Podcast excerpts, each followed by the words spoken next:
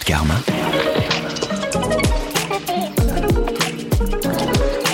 Bonjour, je suis Bina Paradin Mikoto. L'alimentation peut être un acte heureux et positif pour améliorer notre karma et non synonyme d'inquiétude et de stress. J'échange dans Food Karma avec des acteurs qui œuvrent pour une alimentation bonne pour nos papilles, mais aussi pour notre santé et la planète. Cuisiniers, journalistes, industriels ou encore médecins, les invités de ce podcast incarnent tous le Food Karma. Chacun à leur échelle, ils participent à répandre une énergie positive dans le secteur de la bouffe. Je vous emmène à leur rencontre dans Food Karma. Vous venez avec moi? Bienvenue sur Food Karma. Je suis très heureuse d'accueillir Sandra Salmanji. Sanji. Bonjour Sanji. Bonjour, bonjour Bina. Merci de m'accueillir sur ton podcast. Je suis hyper contente de, de participer à Food Karma. Merci beaucoup Sanji, c'est un plaisir de, de t'accueillir. Ça fait bizarre de parler dans un micro, ça me donne envie de chanter. Peut- mais tu sais que j'adore le karaoké. On, peut se Ça va lancer. aussi. Ça fera plus tard. On finit par un petit Bollywood Ouais. au karaoké à la Allez, ça marche. Sanji, tu es passé euh, sans transition euh, de la mode il y a une dizaine d'années à la cuisine. Tu es connu euh, sur les réseaux sociaux comme Sanji de Bollywood Kitchen. Tu es l'auteur de six ouvrages, si j'ai bien compté. Eh bien non, tu te trompes. 8 Huit, alors j'ai mal Ça compté. passe vite. sur la cuisine indienne, dont le dernier en date est le grand livre de la cuisine indienne, Exactement, qui a un mix en fait de tous mes livres précédents. chez Mango. Toujours. Tu as de multiples activités, tu es euh, consultante, tu crées des événements culinaires, tu es auteur culinaire donc et experte en contenu digital. Exactement, mais toujours autour de la cuisine. Et je suis très heureuse aujourd'hui de t'accueillir pour parler du bonheur de cuisiner indien, Eh oui, le bonheur de cuisine indien, c'est un bon, euh, c'est un bon démarrage ça. qui est un point commun, qui était le thème du coup que je voulais euh, aborder avec toi. Food Karma. Food Karma. Sanji, comment es-tu passé de la mode à la cuisine? ça, c'est une très, très, très bonne question. Alors, euh, déjà, moi, quand euh, j'ai fait des études de, marketing, hein, euh, assez classiques, et j'ai toujours, pendant mes études, j'ai toujours rêvé, en fait, de bosser dans la mode. C'était, c'était un... Je ne savais pas exactement ce que je voulais faire, mais ce que je savais, c'est que je voulais bosser dans le milieu du prêt-à-porter, de la bijouterie, de la mode, etc. Et, c'est ce que j'ai fait, puisque j'ai commencé, donc après mon école de commerce, j'ai commencé chez Agnès B, donc une super maison de créateurs où j'ai fait une année et demie, euh, une année et demie super. Euh, j'ai enchaîné en fait euh, les postes jusqu'à mon dernier poste en fait en date hein, en tant que salarié, où j'étais chef de produit chez Cacharel. Tu t'occupais de la création des, des Je me- produits, des Exactement, vêtements. en fait. Je m'occupais même précisément de la création de la ligne de prêt-à-porter homme, de Cacharel homme, qui est un peu moins connu en France, mais qui était beaucoup euh, plus connu à l'étranger. Et du coup, voilà, c'était des super expériences et j'adorais euh, d'ailleurs mon métier. Euh, et c'est pas du tout par dépit, euh, contrairement à ce qu'on peut penser, euh, que je me suis tournée vers la cuisine. C'est euh, plus par opportunité, on va dire, puisque mon dernier poste en date, donc Cacharel, j'ai été licenciée économique, donc j'ai fait partie d'un plan social pour lequel je me suis beaucoup posé de questions en me demandant si j'allais reprendre un vrai poste, si j'allais pas monter ma boîte. Et à ce moment-là, hum, bah, les blogs commençaient à se faire connaître, et notamment les blogs de cuisine. C'était pas forcément quelque chose qui m'intéressait précisément à ce moment-là. Et ne me demandez pas pourquoi, je ne le sais toujours pas aujourd'hui. J'ai créé un blog de cuisine à ce moment-là. Alors certainement parce que je m'ennuyais En un petit levant peu. un matin comme ça. Presque. C'était peut-être plus autour d'un apéro avec des copines. Euh, mais en gros, euh, je me suis dit, tiens, euh, j'ai du temps en ce moment, ça prend du temps de faire un blog. Donc, utilisons ce temps pour construire quelque chose. À cette époque-là, j'aimais déjà beaucoup cuisiner, mais pas autant qu'aujourd'hui. Euh, je cuisinais indien parce que euh, mes amis me demandaient euh, toujours de la cuisine indienne euh, quand euh, je les invitais chez moi. Et comme ma mère, j'adorais recevoir. Euh, et euh, je me suis dit, euh, ben, je vais pas faire un énième mode de mode parce que je suis pas une modeuse en vérité. Euh, J'aime la mode, mais pas au point euh, de me surexposer, d'acheter beaucoup de vêtements, etc. J'adore ça, mais voilà. Et, euh, et à ce moment-là, bah, c'était la cuisine. Et j'ai créé euh, un jour, sur un coup de tête, mon blog, que, donc il y a maintenant euh, à peu près 10 ans, euh, qui s'appelle Bollywood Kitchen. Alors, d'où te vient cette passion de la cuisine indienne? Alors, cette passion, en fait, euh, déjà, ce qui est assez bizarre, c'est qu'elle arrivée assez tard. C'est-à-dire que euh, je suis restée chez mes parents assez tard, euh, puisque j'ai fait des longues études et que je me sentais très bien chez mes parents. Pour être honnête, j'avais aucune raison d'en partir, sauf bah, de vouloir justement prendre mon envol. Mais voilà, c'était pas. Donc, je suis restée chez mes parents assez tard. Et ma mère cuisinait énormément. Et, euh, et, à la maison, mon père aussi cuisine beaucoup. Hein. Euh, et à la maison, en fait, on recevait beaucoup euh, autour de la cuisine et notamment de la cuisine indienne, ça c'est sûr. Ma mère invitait pas des gens pour leur faire autre chose que de la cuisine indienne. Et elle m'a donné en fait cette manière de faire. C'est-à-dire que c'est pour ça, moi aussi, quand j'invitais des amis à la maison, bah, je leur faisais pas autre chose que de la cuisine indienne. Et puis de toute façon, j'étais attendue au tournant. Si je leur faisais des pâtes, ils étaient hyper déçus, donc c'était hors de question. Et donc, euh, et donc voilà, je pense que ma mère m'a transmis en fait cet amour de la cuisine, euh, un peu inconsciemment, parce qu'en fait, au final, je me rends compte que j'ai jamais cuisiné avec ma mère. Ah oui. À cette époque-là, je ne cuisinais jamais. J'étais là. Tu la regardais faire? Je la regardais, je la regardais beaucoup. Elle essayait de nous transmettre un peu, mais elle cuisinait toute seule en vérité. Elle nous, elle nous disait même pas de, de cuisiner avec elle. En fait, c'était son truc. Donc euh, moi, je pense que euh, inconsciemment, j'ai été euh, bercée euh, par les odeurs, euh, j'ai été bercée par euh, par cette euh, peut-être un peu comme une sorte d'éducation, j'appellerais ça une éducation culinaire, mais c'était un peu de l'inconscient parce que je cuisinais pas du tout chez moi. Ou alors quand je cuisinais, c'était pour faire des choses que ma mère ne faisait absolument pas. Par exemple des lasagnes, euh, des tartes au citron, enfin je, je- voilà des choses Un comme ça. répertoire quoi. euh, différent de celui de ta mère. Complètement. Parce que ma mère cuisinait tellement bien que je voulais pas, euh, enfin je voyais pas l'intérêt de cuisiner indien à la maison quoi. Tu ne pourrais pas la dépasser. Ben aujourd'hui, on a une cuisine différente. Alors c'est bizarre parce que on cuisine pas du tout pareil. Et c'est pas euh, et, et du coup, euh, je vais pas cuisiner des choses que elle elle, elle fait ou que j'aime manger chez elle. Euh, je vais plutôt faire mes recettes et Tu du peux coup, me donner des exemples chose de- de, choses, par exemple, que tu trouves euh, divines dans la cuisine de ta mère et que tu ne cuisines pas? Alors ma mère, par exemple, elle, cuisine beaucoup de légumineuses. Par exemple, moi, euh, quand je fais des dalles, donc les, le curry euh, de lentilles euh, qu'on connaît très bien, je vais toujours faire un dalle, par exemple, de lentilles corail. Ma mère, elle, elle fait jamais de dalle de lentilles corail, c'est hyper rare. Elle va utiliser d'autres sortes de, de, légumineuses. Donc par exemple, elle va plus utiliser des pois cassés ou des choses comme ça. Ensuite, mes parents mangeaient beaucoup de viande à l'époque. Euh, on était vraiment une famille de carnivores, donc moi j'avais euh, on mangeait de la viande à tous les repas. Vraiment, c'était une époque où, euh, il y a quelques années de ça, il y a une quinzaine, une vingtaine d'années, on mangeait énormément de viande. Moi, je cuisine quasiment pas de viande, pour le coup. Ou très rarement, j'en cuisine assez peu, finalement. Et, et c'est vrai que, du coup, ma mère a une cuisine peut-être un peu plus végétale aussi aujourd'hui qu'avant. Voilà, mais on cuisine pas du tout la même chose. Tes parents sont nés à Madagascar, si j'ai bien compris. Euh, Est-ce que tu peux nous raconter quel a été le rôle de la cuisine indienne dans leur transmission culinaire, puisque leurs ancêtres étaient indiens, et Exactement. comment ils ont réussi à garder de génération en génération ce goût de l'Inde?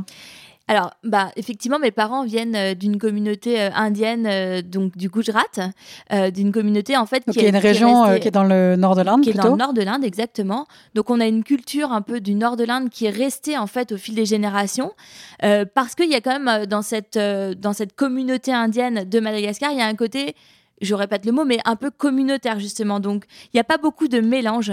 Euh, les Indiens restent beaucoup entre eux et du coup, ils se transmettent euh, finalement cette culture. Et c'est une transmission qui se fait comment de mère en fille Ouais, ça se fait en beaucoup de mère en fille. euh, on se transmet les recettes de mère en fille. Alors c'est marrant d'ailleurs parce que moi je m'en rendais pas forcément compte à l'époque, mais aujourd'hui je m'en rends compte en écrivant des livres. J'ai beaucoup de jeunes, donc de 20 ans, qui aujourd'hui m'écrivent à travers mon blog pour me dire à quel point elles sont contentes que je retranscrive certaines recettes de leur famille euh, dans mes livres. Et ça, ça me fait super chaud au cœur parce que je me dis, euh, euh, c'est marrant qu'il y ait des gens qui se rendent compte, en fait, justement, que on a quand même une culture forte, presque familiale dans, la, dans les recettes que moi je transmets en tous les cas. Et est-ce que ces recettes, elles étaient écrites ou c'était vraiment de la transmission orale uniquement? Alors, la transmission orale uniquement, et après, moi, j'ai euh, euh, moi-même un peu construit ma propre cuisine en vérité. Mais parce que ma mère, quand elle me transmet une recette, euh, c'est un petit peu de ci, un petit peu de ça. Comme toute, toute bonne mère indienne qui se respecte. Exactement. Euh, et dans- et c'est vrai que quand ma mère, elle me dit, je mets un petit peu d'huile et qu'elle en met 4-5 fois plus que moi, euh, bon, je peux pas. je- du coup, j'ai aucun rapport avec les, les, mesures euh, qui sont. Enfin, en tous les cas, c'est jamais précis, quoi. Donc, j'ai dû me faire ma propre, euh, ma propre, euh, ma propre cuisine. J'ai dû me faire mes propres recettes. Donc, en les testant, en allant voir un peu ce que faisaient les autres aussi. hein. Typiquement, moi, je suis très. J'aime beaucoup les auteurs anglo-saxons, par exemple, ou même les auteurs en- indiens. Euh, et j'achète souvent des livres à l'étranger, justement, pour pouvoir aussi m'alimenter de ce qui se fait euh, dans d'autres régions, parce que je trouve que c'est euh, d'une richesse énorme et c'est dommage de se limiter à sa propre cuisine. Est-ce que tu as un livre comme ça, coup de cœur, euh, que tu as acheté à l'étranger Ouais, j'en ai un, je peux te le montrer si tu veux. C'est Indian Kitchen, par exemple. Je ne sais pas si tu le connais. Oui. que j'aime bien aussi parce que je trouve qu'on on a pas mal de points communs avec cette, cet auteur-là. Euh, qui s'appelle Monica et euh, que j'avais connue à travers euh, la chaîne de Jamie Oliver, parce que moi je suis une grande fan de Jamie Oliver. Et je me disais, bah, elle représente typiquement l'autre partie de la cuisine indienne, celle que je connais un petit peu moins. Et du coup, je trouvais qu'il y avait un côté complémentaire aussi, parce qu'elle a une cuisine qui est beaucoup plus du sud finalement, que je connais un petit peu moins du coup de, de par mes origines. quoi. Et euh, tu disais que cette communauté était euh, plutôt euh, fermée, enfin en tout cas repliée sur elle-même pour retrouver le goût de l'Inde. Est-ce qu'il y a quand même eu des mélanges avec les ingrédients ou la cuisine malgache Et est-ce que toi, dans ton enfance, est-ce que tu as aussi des plats malgaches qui te parlent? Alors effectivement, euh, c'est vrai qu'on a aussi euh, cette espèce de double culture un peu malgache, malgré tout, euh, du fait bah, que mes parents ils ont grandi à Madagascar. Moi, j'ai d'ailleurs j'y passais tous mes étés quand j'étais petite, donc tous les étés. toutes tes vacances, c'était à Madagascar. Toutes mes vacances, tous les étés, je les passais à Madagascar jusqu'à mes 18 ans, jusqu'à l'âge où on n'a plus envie de partir avec ses parents, quoique Madagascar c'était quand même sympa. Mais bon, au bout d'un moment, on a envie de partir avec les copains, donc voilà, j'ai arrêté de partir à Madagascar à cette époque-là. Et c'est vrai que j'ai été un peu bercée. Bah, par euh, les fruits exotiques de Madagascar, par euh, les produits locaux. Et euh, je me rappelle. Quels sont les produits locaux? bah, par exemple, les, des plats malgaches qui ont bercé mon enfance, par exemple, c'est le roumaza et le raftout. Alors, qu'est-ce que c'est? Alors, c'est des plats, en fait, un peu comme des ragoûts, des ragoûts de feuilles. Donc des feuilles qui peuvent s'apparenter un peu à des épinards, euh, qui, euh, qui sont mijotées un peu longtemps comme ça avec de la viande euh, et avec des bouillons. et moi, quand j'étais petite, je me rappelle que je faisais pas forcément la différence entre un plat indien et un plat malgache. En fait, pour moi, c'était la cuisine de ma famille, quoi. C'est la cuisine de mes parents. J'ai compris un peu plus tard la différence entre un plat indien et un plat malgache. Euh, aujourd'hui, la différence, elle est assez euh, flagrante pour moi, évidemment, mais même euh, en l'occurrence, bah, c'est la, cuisine malgache, elle est déjà beaucoup moins épicée que la cuisine indienne. Hein. Donc c'est vrai que ça fait quand même une sacrée différence. Et la cuisine malgache, c'est pas une cuisine qui est très fine. c'est une cuisine qui est très réconfortante, mais qui est pas qui, manque, qui a pas la finesse pour moi de la cuisine indienne mais qui fait partie quand même de mes cuisines euh, un peu euh, un peu de mes madeleines de Proust. C'est à dire que euh, pour moi quand ma mère me fait un plat malgache alors ça c'est marrant d'ailleurs parce que je ne cuisine jamais un plat malgache je sais pas faire. J'ai jamais voulu apprendre. pas voulu apprendre. Je, non ça ça fait partie des plats aussi que ma mère fait divinement bien et que pour moi il est hors de question que je fasse. Parce que voilà je vais le manger je vais je vais manger de la cuisine malgache chez ma mère. C'est c'est comme ça et j'aimerais bien apprendre un jour quand même parce que j'aimerais bien garder un peu ce petit patrimoine euh, qui est quand même sympa. Donc euh, je vais me le noter, tiens, pour qu'elle me fasse des cours de cuisine malgache. Moi, j'avoue que j'ai renoué avec un certain nombre de, de, de, recettes que je ne faisais jamais parce que ma mère les fait mieux pendant le confinement. Ah je ne voyais pas ma mère et que tout d'un coup, elles ont eh commencé à me ben, manquer. Bah exactement. Puis il y, y, a pas mal de petites euh, recettes comme ça que ma mère aussi euh, me transmet ou me, me fait. Comme euh, on en avait déjà parlé, je crois, ensemble, elle me fait des petites pâtes d'ail pour faire que je récupère à la maison. Et c'est vrai que moi, c'est le genre de petits trucs qui m'avaient manqué aussi pendant le confinement parce que je me disais, je vois pas ma maman, du coup, j'ai plus d'ail. Food Karma. Le podcast qui nous invite à agir dans la bouffe. Quelles sont tes recettes phares à toi que tu fais tout le temps euh, que je fais tout le temps. Euh, j'aime bien. Alors, il y a un truc que je fais très très régulièrement, genre une fois par semaine à la maison, c'est effectivement genre le dal et les chapatis le dal euh, coco Alors, c'est quoi le dal le chapati C'est le plat préféré de, dans la famille, donc de mon fils, de mon mari, donc je suis obligée d'en faire une fois par semaine. C'est un petit curry de lentilles, mais tout simple. Hein. Donc, c'est-à-dire qu'il y a des lentilles, des épices, de l'ail, de l'oignon, du gingembre et du lait de coco. Euh, et je fais ça avec des. Je sers avec euh, soit du riz, soit des chapatis, soit les deux d'ailleurs. Euh, ça m'arrive souvent de faire un peu de riz et un peu de chapati pour que ce soit un peu plus complet. et ça, c'est vraiment le plat chouchou. Ça se fait en 10 minutes. ça plaît à tout le monde, quoi. Et de la coriandre fraîche. Ah oui, toujours de la coriandre fraîche. Important. Ouais. Est-ce qu'il y a d'autres plats qui sont typiques de ta cuisine à toi et qui peuvent être différents de ceux que tu as connus dans ton enfance? Oui, euh, certainement, ouais. Par exemple, euh, moi, ce que j'aime bien faire, c'est les légumes rôtis avec des épices, hein, le truc tout simple. Euh, D'ailleurs, j'utilise un peu d'huile d'olive aussi, ce que ma mère faisait pas trop. Moi, je trouve que c'est assez intéressant d'utiliser des huiles d'olive qui sont pas trop fortes avec les épices indiennes. Je trouve que parfois, ça apporte quelque chose, ça apporte une rondeur que j'aime bien, et notamment sur les plats, sur les légumes au four, je trouve que ça marche bien. Ou les pois chiches, pareil, un peu les pois chiches épicés au four avec des légumes, je trouve ça hyper sympa. Je fais des légumes, par exemple des choux-fleurs tandoori, tu sais, les choux-fleurs entiers là qu'on a vu beaucoup dans la cuisine levantine. Euh, moi, je le fais un peu à l'indienne. Ça, c'est quelque chose que je mangeais pas non plus et que je faisais pas du tout euh, euh, en famille. Je mange aussi beaucoup plus de poulet que je le mangeais avec dans ma famille aussi, parce que parce que je pense que c'est une, une viande qui est un peu plus facile et que que voilà, c'est un truc qui plaît plus à la maison aujourd'hui. Et sinon. Sinon, j'ai une cuisine qui est quand même très très variée, c'est-à-dire que moi je cuisine pas non plus que indien. Quelles sont les autres cuisines qui t'inspirent? Euh, je suis très inspirée par la cuisine italienne. Euh, je trouve que c'est une cuisine euh, qui, pour moi, représente un peu le, un peu les vacances. Je sais pas pourquoi, parce que je vais très souvent en vacances en Italie. Mais du coup, pour moi, la, cuisine italienne, voilà, c'est les vacances, c'est les vacances, c'est les, bons produits. En gros, je me dis quand tu manges italien, t'es obligé de bien manger. C'est pas possible autrement, tu vois. Donc euh, la cuisine italienne. Après, j'aime toutes les cuisines. J'aime la cuisine asiatique. J'aime les la cuisine thaï, la très bonne cuisine chinoise aussi, et la cuisine du, du sichuanais, c'est vraiment euh, quelque chose que j'adore aussi. Tu vois, j'ai j'aime vraiment beaucoup euh, la cuisine et euh, toutes les cuisines en fait. Je j'ai pas trop de limites. Je crois que tu as beaucoup voyagé en Inde. Alors pas Et tant que j'aime- ça. j'ai J'aimerais bien savoir euh, ce que tu as ça, découvert en Inde. Est-ce qu'il y a des choses différentes de ce que tu as connu dans ton Euh, enfance notamment? Alors énormément. Alors déjà, j'ai jamais été en Inde euh, en famille. Donc ça c'est déjà un point particulier, c'est-à-dire que j'ai pas, de- j'ai plus quasiment plus de famille en Inde depuis très très longtemps maintenant. Et Donc Tu es retourné au vais- Gujarat ou jamais? Jamais. Quand, euh, quand je suis allée euh, en Inde, le peu de fois j'y suis allée, je suis finalement que deux, trois fois. Trois fois. Euh, c'est marrant parce que je me positionnais un peu comme une touriste. C'est-à-dire que moi, je découvrais en fait mon propre pays. Et ça, ça a toujours été quelque chose de très particulier. C'est que je me suis toujours, et c'est très bizarre parce qu'aujourd'hui, en fait, je fais la, je fais, j'ai fait de mon métier la, cuisine indienne, c'est mon métier aujourd'hui. Mais quand je suis en Inde, j'ai l'impression vraiment de, ne- de ne pas vraiment être chez moi. C'est comme si en fait euh, j'avais été tellement déracinée que euh, je ne retrouve j'ai plus de repères en fait en quelque sorte à part peut-être la cuisine justement. Euh, et encore il faut vraiment aller dans les restaurants qui sont typiques du nord de l'Inde et de la cuisine du Gujarat pour retrouver vraiment des saveurs de mon enfance.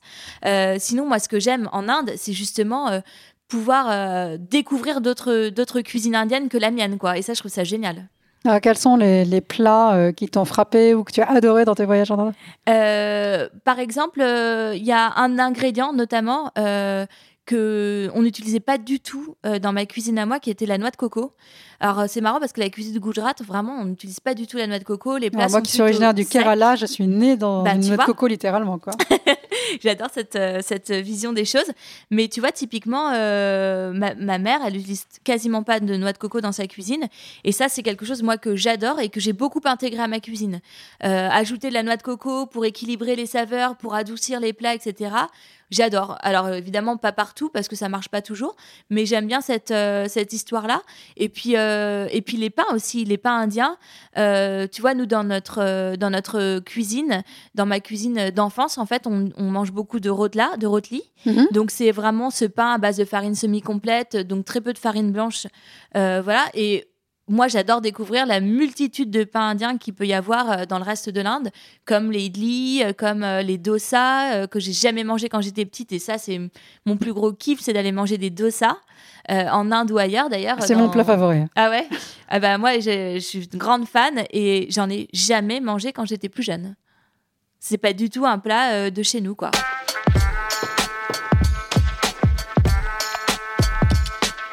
Tu évoquais euh, récemment sur les réseaux sociaux ta difficulté à trouver l'inspiration en période de confinement. Est-ce que euh, tu as des tips à nous partager pour retrouver l'envie de cuisiner quand il faut cuisiner Tous les jours, deux fois par jour. Alors, effectivement, euh, moi, ce que je disais dernièrement sur les réseaux sociaux, je disais voilà, c'est vrai qu'en ce moment, euh, je, je, me suis, je rendu, je me suis rendu compte en fait que euh, on peinait un peu à avoir des nouvelles idées, que le moment des repas devenait un peu toujours, on tournait toujours un peu autour du des mêmes recettes parce que plus beaucoup d'inspiration, petite déprime ambiante liée à l'incertitude, à la crise sanitaire, etc. Et du coup, je me disais, il est hors de question en fait, et j'ai je sais pas si j'ai réussi à le tourner de manière positive, mais j'avais envie que ce soit positif. Mais je me disais, il est hors de question que une des choses qui me fait le plus vibrer, la cuisine, euh, devienne quelque chose d'ennuyeux. Euh, devienne euh, Une corvée. ouais devienne une corvée et qu'on tourne en rond dans sa cuisine et je me suis rendu compte en en parlant sur Instagram qu'il y avait beaucoup de gens qui étaient en train de partir sur ce mood là ce mood genre ça me saoule de cuisiner, je passe toutes mes journées en cuisine. J'ai l'impression, j'ai eu tous ces messages-là, hein, vraiment. Euh, j'ai l'impression d'avoir un restaurant à domicile et de devoir assurer des services. Euh, mes ados ne se contentent pas d'une soupe, ils ont trop faim, donc je suis obligée de cuisiner ci, là, là. Et en fait, euh, effectivement, je pense à un moment, c'est devenu un peu une corvée de cuisiner. Moi, j'aime trop cuisiner, j'aime trop manger. Donc je me suis dit, hors de question que ça devienne une corvée, il faut justement reprendre le dessus et se réinventer euh, une cuisine un peu différente. Et du coup, je me suis tournée vers des, vers euh, bah, justement d'autres Instagrammeuses, des copines, euh, des blogs un Des peu nouvelles étrangers. sources d'inspiration. Exactement. Et du coup, je me suis reboostée et, et j'ai relancé un peu les, la cuisine. Euh, que j'avais un peu laissé un peu de côté aussi parce qu'à un moment bah oui j'en avais un petit marre, un petit peu marre aussi et puis il y a eu aussi les fêtes de Noël on a beaucoup trop mangé j'ai eu un petit peu un ras-le-bol du fromage aussi. Tu vois, les raclettes, les fondus, les machins, c'est bon, à un moment, j'en avais marre. Euh, et c'est moi qui le dis, tu vois, alors que c'est quand même ma passion, le fromage. Mais, euh, mais voilà, j'ai trouvé plein de, de petites alternatives sympas parce que, euh, effectivement, il est hors de question qu'on s'ennuie en cuisine, quoi. Ce serait le pire truc. Ce serait très triste. Trop triste. Food Karma. Le podcast qui nous invite à agir dans la bouffe. Food Karma. Pour euh, conclure, j'ai un petit questionnaire foodie pour euh, mieux connaître tes goûts. Euh, quel est ton plat favori à partager, que tu vas faire pour partager avec tes amis ou ta famille? Alors, déjà, comme je te disais tout à l'heure, euh, si moi je dois cuisiner, je suis obligée de cuisiner indien. Tu vois, c'est impossible. Du coup, euh, si je dois faire un plat à partager pour ma famille et mes amis, je ferai un biryani. Un bon biryani avec Un biryani, des oignons explique-nous ce que frits. c'est euh, pour ceux qui ne sauraient pas. ben, un biryani, en fait, c'est euh, un plat dans lequel on va venir euh, mélanger et cuire à l'étouffée plein d'ingrédients. Donc le riz en même temps que la viande, en même temps que les légumes, les oignons, les épices, etc. Et c'est plus ou moins fait en deux cuissons. Donc tu as une pré-cuisson et puis une cuisson à l'étouffée de tous les ingrédients qui vont venir se mêler comme ça avec toutes les saveurs. Euh, il faut un peu maîtriser la cuisson, mais, euh, mais voilà, c'est un plat pour moi qui est ultra familial et qui correspond vraiment à des plats euh, de partage et de fête, quoi. Est-ce que tu as un plaisir solitaire, quelque chose que tu manges quand tu es seul Qu'est-ce que je mange quand je suis seule et que, que les gens, que les, ma famille n'aime pas, par exemple? Ou n'est pas là et Euh, un truc qui fait plaisir à toi toute seule? À moi toute seule, je dirais des coquillettes. C'est un truc tout bête. Euh, je sais pas, ouais, un truc tout simple comme ça, des pâtes au beurre. Si c'était ton dernier dîner, Ouais. qu'est-ce que tu aimerais manger? Ah, t'aurais pu me poser la question avec qui, mais non. Alors, qu'est-ce que Non, Qu'est-ce j'aimerais que manger? Euh, Qu'est-ce que j'aimerais manger? Peut-être des fruits de mer, tiens. Ouais, je crois que je prendrais des fruits de mer, quelque chose de, euh, de simple et de pas bourratif, comme ça je meurs tranquille. C'est important. Quelle est ton épice euh, préférée Euh, mon épice préférée, euh, je pense que en ce moment, parce que je peux changer de, je peux changer euh, en fonction de mon humeur, de mon, de même des saisons et tout. Enfin, vraiment, j'ai un truc euh, comme ça. Euh, je dirais les graines de fenouil. En ce moment, j'aime bien ça. Quelle est ta plus belle rencontre épicée Quelqu'un, un plat, un pays euh, Euh, ma petite, ma plus grande rencontre épicée, bah, je dirais Nomi, tiens, pour ne pas les citer. Euh, Nomi, c'est euh, de, un couple de, d'entrepreneurs qui ont créé euh, donc euh, une marque d'épices, euh, avec qui on a fait une super collab l'année dernière euh, et avec qui j'ai pu créer des mélanges d'épices, donc un truc que je rêvais de faire depuis des années. Donc euh, ouais, c'est Nomi. Quel est ton dernier coup de cœur en restaurant ou en livraison, puisque les restaurants ne sont pas beaucoup ouverts en ce moment Eh ben, euh, alors pour rester dans la cuisine indienne, j'ai un petit coup de cœur pour un restaurant de quartier, donc à côté de chez moi dans le 17e, qui s'appelle Jingli. Euh, c'est des, c'est des, des, des, entrepreneurs incroyables, ils sont adorables, ils font une cuisine hyper hyper savoureuse. Je vous invite à découvrir euh, ce qu'ils font et, euh, et voilà, il faut aider aussi les petits restaurateurs euh, parce qu'en ce moment c'est très très difficile. Est-ce que tu as un plaisir inavouable, quelque chose que tu aimes manger mais dont tu sais très bien que ce n'est pas bon Ah bah un petit un petit junk food de temps en temps euh, ne fait de mal à personne. Donc oui, euh, un petit fast food, un petit burger, euh, ça me ça me fait plaisir de temps en temps et et tu sais no- notamment quand t'as le moral un peu en berne, que tu te dis que oh, tu te fais un, un petit truc, un plaisir solitaire comme on disait tout à l'heure, bah moi je peux me faire un petit McDo par exemple. Il faut savoir l'avouer. C'est quand même rare, mais ça peut arriver. Aujourd'hui, il y a une urgence à mieux manger. Quelle serait, selon toi, la priorité numéro un pour qu'il y ait une meilleure alimentation accessible au plus grand nombre? Bah, la meilleure alimentation aujourd'hui, euh, disons que je pense que hum, moi, moi déjà, je m'en suis rendu compte il y a quelques années. Euh, le fait de manger de la viande, en l'occurrence, euh, c'est quelque chose qui, pour moi aujourd'hui, euh, va falloir qu'on contrôle un peu plus notre consommation de viande. Euh, mais pas que. hein. Je pensais à l'eau aussi, mais c'est un autre sujet. Mais par exemple, euh, moi aujourd'hui, euh, j'ai beaucoup beaucoup limité ma consommation de viande, et c'est pas forcément que pour une raison de santé, parce que je portais pas, je me porte pas forcément mieux au niveau santé en mangeant moins de viande. Je pense qu'on en a moins besoin et que euh, pour sauver la planète, c'est des petites choses comme ça qui vont faire que euh, on va arrêter aussi de sur de, de surproduire et de sur euh, élever en fait trop trop de viande en fait qui ne servent à rien quoi, juste pour être tué et mangé quoi. Très bien. On finit sur quelque chose de négatif. Non, très bien. Sandy, c'était un grand plaisir de te recevoir Bah, dans Food écoute, Karma aujourd'hui. Plaisir partagé, Bina. À très vraiment. bientôt. À bientôt. J'espère que cet épisode vous a plu. N'hésitez pas à le noter 5 étoiles sur votre application favorite. Abonnez-vous à Business of Bouffe pour retrouver tous les épisodes de Food Karma. Retrouvez mes aventures sur mon compte Instagram, Dina Paradin, ou sur mon blog, karmajoie.com. Merci. Food Karma. Le podcast qui nous invite à agir dans la bouffe.